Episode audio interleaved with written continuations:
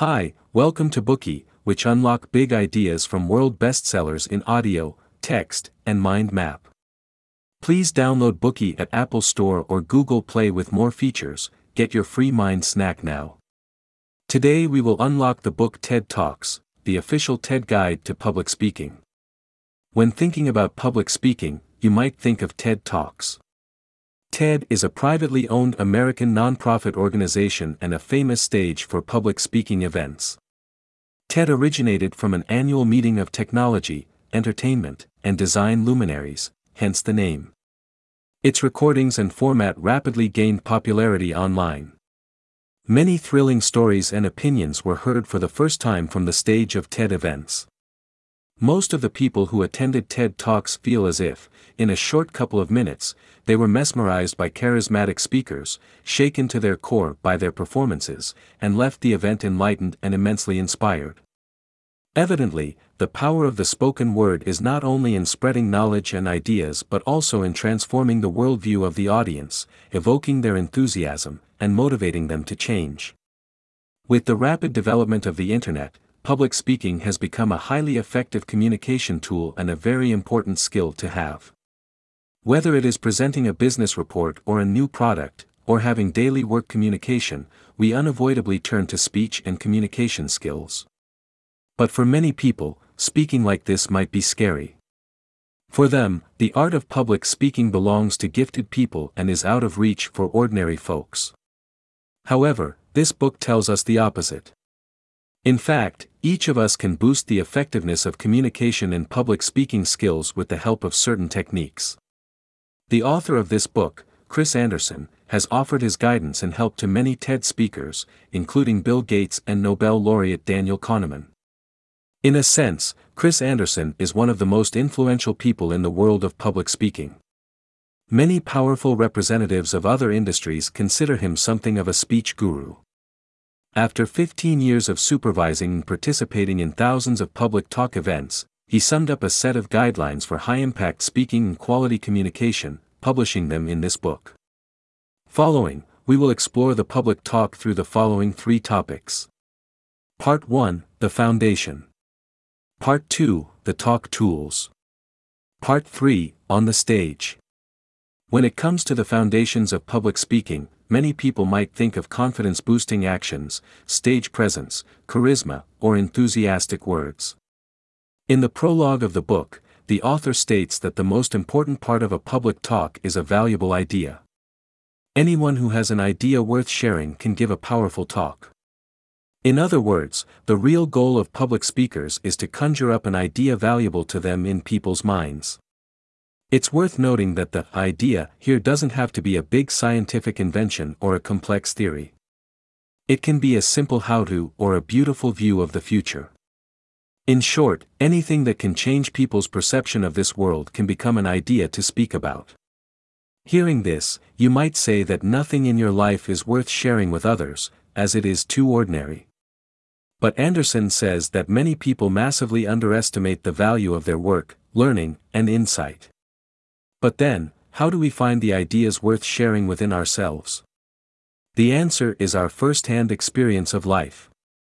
Every day we see different objects and experience all sorts of things. For example, you might have watched children playing in the park today or spent an afternoon talking to a stranger. All the feelings that those experiences awaken within you belong to the unique inner world of your own. Perhaps you can also think back on your past experiences.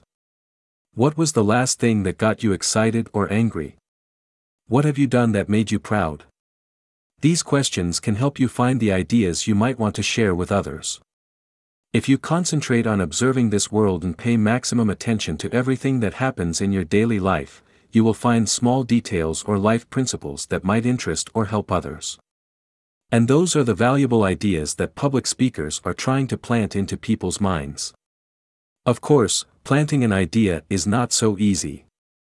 In fact, many public speakers fail not because their ideas lack depth but rather because they adopt a wrong talk style. In specific, according to Anderson, there are four talk styles to avoid. The first one is a sales pitch, or we can call it a greedy approach to speaking. Speakers with this approach become tedious self-promoters, instead of a giver who share great ideas with the audience. Once a famous business consultant, for example, came to speak at a TED conference. Anderson was looking forward to hearing his talk on thinking outside of the box. However, during the talk, the speaker kept praising the awesomeness and effectiveness of that thinking model without explaining it in action. To know how it works, one had to book his consultancy services. That speech felt like a commercial. At some point, Anderson couldn't take it anymore, stood up, and asked the speaker how this mode of thinking worked. Others in the audience supported him with cheering and applause. Being pushed by the audience and Anderson, the speaker finally started to share some useful tips. This greedy approach of the speaker neither serves the audience nor the speaker. The audience gets nothing from the speaker and, in turn, gives back no respect. Therefore, every speaker must follow a key principle the job is to give and not take from the audience. Secondly, speakers should avoid rambling. Rambling is when the speech has no clear sequence, and the speaker keeps meandering through an unfocused list of observations. Sometimes the speaker is underprepared, and the talk turns into chatting that offers no fresh opinion, no essential details, offering nothing new to the audience. This speech style wastes the audience's time and effort and shows the speaker's disrespect. The third style to steer clear of is an org bore. Org here means organization. Conventional wisdom states that an organization is infinitely boring for everyone except those who work in it.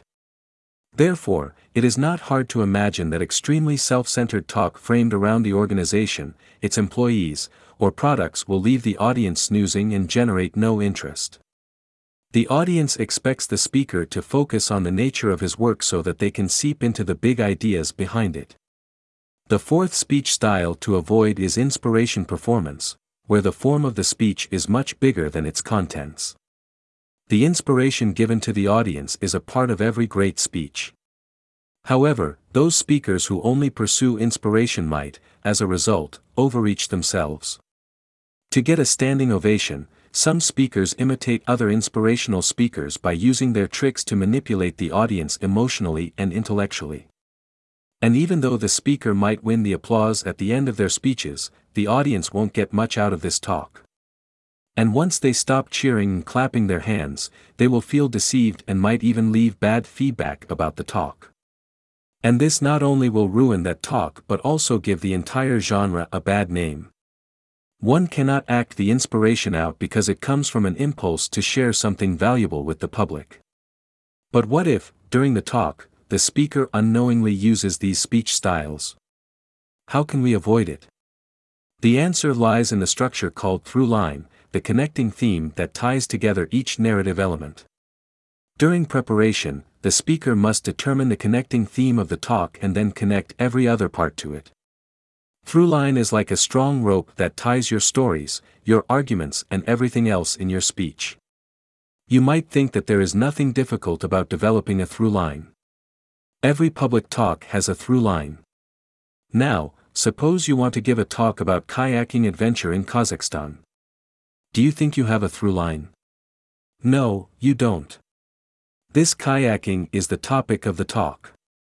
Topic and throughline are two different things. In the story of your kayaking adventure in Kazakhstan, the through line could be based on the endurance, the team spirit, the danger of turbulent river currents and so on. Also, a talk with one through line might have a few topics. In this case, it becomes an exploration of one big theme from different angles that, nevertheless, are connected together. But, even though one through line can have more than one topic, it is better to cover less so that the impact is deeper.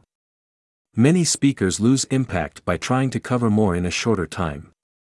They present the contents of their speech as a summary, including all the key points. However, this way, every topic becomes too plain and abstract, which weakens the main statement. Therefore, it is better to select a few topics related to one clear through line. The speaker must be clear about why the through line is important. In other words, we must be able to point out what problems we can solve with this talk or what kind of experience we will share with the audience. Then, based on this, we must support each topic with short stories or our life experiences. Generally, a talk that covers fewer topics allows the speaker to go deeper into each of them, resulting in a more positive response from the audience. But how to figure out the through line of a speech? First, we must gather as much information about our audience as possible. Who are they? What is their education level? What are their main interests? For example, you are going to speak to taxi drivers in London about the digitally powered sharing economy.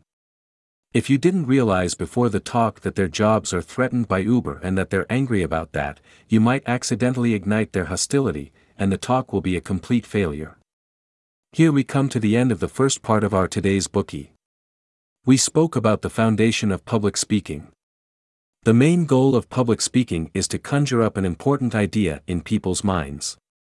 For that, the speaker must avoid the four talk styles we mentioned above, determine the through line of the talk, learn more about the audience, and simplify the content intended to share.